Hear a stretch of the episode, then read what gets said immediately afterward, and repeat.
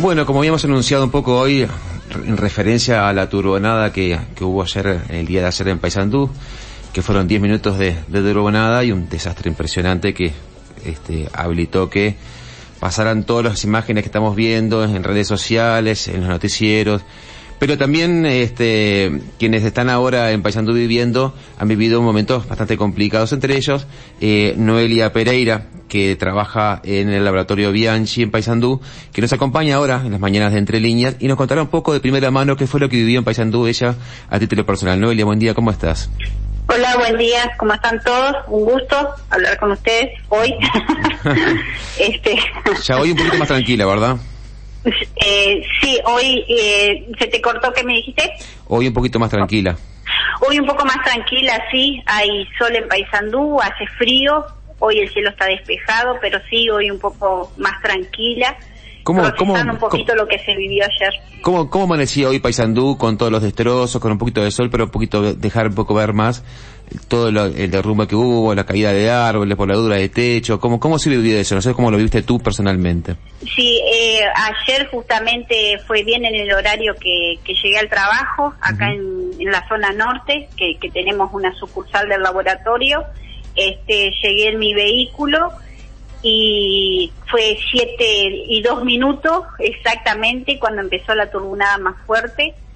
Eh, la verdad que fue una eh, veía techos volar por todos lados, ramas, árboles, este, columnas, eh, cablerío.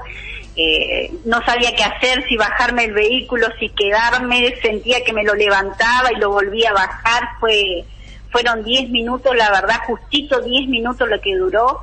Eh, vecinos saliendo corriendo, tratar de salvar, este, poner algo arriba de los vehículos, tratar de, de salir de las casas. Eh, aproximadamente hasta ayer habían 500 denuncias de, de casas destruidas, techos volados, mucha gente perdió prácticamente todo, muchas familias perdieron todo.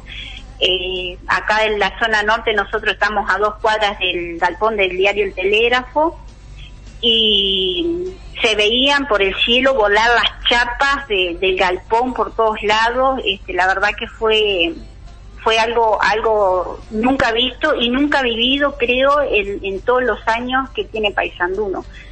Yo este, fue, fue una, fue una eh, vi, vimos imágenes muy, muy fuertes realmente. Eh, ¿Cuáles fueron las zonas más afectadas, por lo menos lo que has vivido tú o lo que estás enterado ahí localmente? La zona más afectada fue la zona norte-oeste, uh -huh. este que abarcaría, bueno, todo lo que es la parte del puente, eh, eh, o sea, toda la zona del balneario, la zona del puente, todos los barrios que, que involucran esa zona, que es la zona norte-oeste, y después para el lado de Ruta 3, ya yendo un poquito eh, más para el norte también. Eh, al, para quien no conoce o que ha venido a Paysandú sabe que ingresa por ruta 3 cuando venís del norte, este, hay toda una columna de árboles de cipreses de muchos sí, años, bueno, sí. todo eso quedó en el piso, ya no están más. Uh -huh. wow. Este, estuvo la ruta cortada por muchas horas porque este, no, no daban abasto los bomberos, vinieron este bomberos de Salto, este de Fraivento, eh, muchos voluntarios también más para ir habilitando. Eh, aún hay zonas que están sin luz, hay zonas que están sin internet, el puente Paysandú Colón está cerrado porque una de las antenas que, que le brindaba energía de, de internet y luz se cayó, o sea, la dobló como papel este y a su vez re, reventó una de las de las bombas que le daba energía y eso. Entonces este el ministro García decidió cerrar el puente desde ayer está cerrado porque siguen sin luz. Eh, y bueno hoy llega el presidente también la calle Pou está llegando hoy para ver los destrozos. El intendente Olivera no se encuentra en Paysandú está en España por este, unos congresos que tenías que ir, pero está al tanto de todo y este y bueno, y ayer yo vi una entrevista de él que, que está en comunicación permanente uh -huh. con el intendente Noelia, que quedó. Te quería preguntar, este, porque si bien había una alerta naranja marcada para Paysandú, nadie se esperaba esta turbonada, pero... No, no, nadie, no los vientos no estaban indicados. Sí claro. había alerta naranja por causa de las lluvias, que se decía que iba a llover mucho y de fuerte intensidad y tormenta eléctrica, pero los vientos de, de esta magnitud de más de 100 kilómetros no, no estaban. No, ¿Cómo fue el arranque de esto? ¿Cómo, cómo venías manejando normal y de repente se puso negro el cielo? O sea, describime un poco el arranque, porque lo... lo... Mira, eh, yo me levanté, eh, el domingo hizo un calor impresionante, estaba frío, estaba húmedo, se veía que se iba a venir agua. Eh, me levanté normal, este, salí, me despedí de mi familia, salí y estaba relampagueando, había relámpagos, no llovía, el cielo estaba blanco, blanco, blanco, blanco, estaba nada, nada extraño, o sea, nada que vos diga, ay, mira, se va a venir el fin del mundo. Entonces dije, ay, va, va a llover todo el día, pensé así. Y salí tranquila en el vehículo despacio, este, a unas cuadras llegando al laboratorio, empecé a sentir que el viento me movía el vehículo y que o sea, porque era una hora pico también, que todo el mundo em, empieza a salir porque se va a trabajar. Porque, Noelia, una pregunta rápida. Eh, Cuando te, refieres al vehículo, ¿qué, ¿qué vehículo tenés tú? ¿Moto o auto? Eh, una camioneta. Una camioneta. Sí, una Oroch. Está bien, sí, sí. Sí, sí, este, y sentí que se empezó a mover la camioneta, que el, que el auto que venía atrás mío también se movía, y de repente miro por el espejo y un muchacho en moto venía prácticamente acostado en el piso, este que tuvo que parar por el, gran viento que se levantó, pero fue de repente, una cosa de repente. Eh, y duró 10 minutos porque eso... un vientito suave. Claro, claro. empezó a soplar con una intensidad impresionante, impresionante. Ya te digo, me dejó llegar acá al laboratorio y ahí sí no.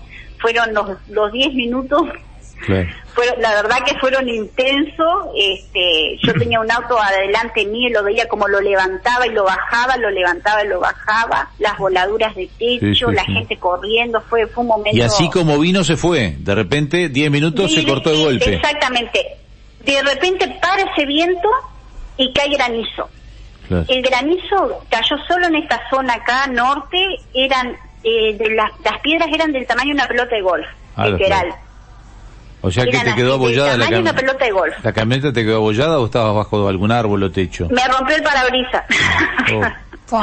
sí. Sí, sí, me rompió uno de los parabrisas. Noelia, de los recuerdos que tengas, porque los eventos del tiempo y las inclemencias han sido unas cuantas en los últimos años, ¿este es el más fuerte de los que ha vivido la ciudad? Sí, sí, sí. Sí, la primera vez en la historia de Paysandú, sí. Desde que yo me conozco como gente, sí. En tema viento, sí. Sí, sí, sí. Y los destrozos que hizo también sí. Gracias, gracias por hoy. Hemos tenido tormentas, pero no con esta intensidad. Gracias por hoy y gracias por el relato tan vivenciado, ¿no? O sea, gracias por este contarnos porque es, lo que queríamos tener. La verdad que, eh, este, eh, ahora eh, hay, ya te digo, hay 500 denuncias de casas destruidas. Este, tengo a mi hija que va al liceo, un compañero le pasó fotos y videos, le, le, tiró la casa abajo de material. Le quedó solo el piso. Mm horrible. Bueno, que, queda mucho por, por reconstruir pasando todavía por delante, así que bueno, este, lo mejor para todos. Saludos a Silvia Blanco, de la Paysandú. Este, y bueno, muchísimas eh, gracias por obvio, vamos a salir adelante como heroica que somos. Sí, señor, la heroica ciudad de Paysandú. Muchas gracias, Noelia, un beso. No, gracias a ustedes, que pasen bien.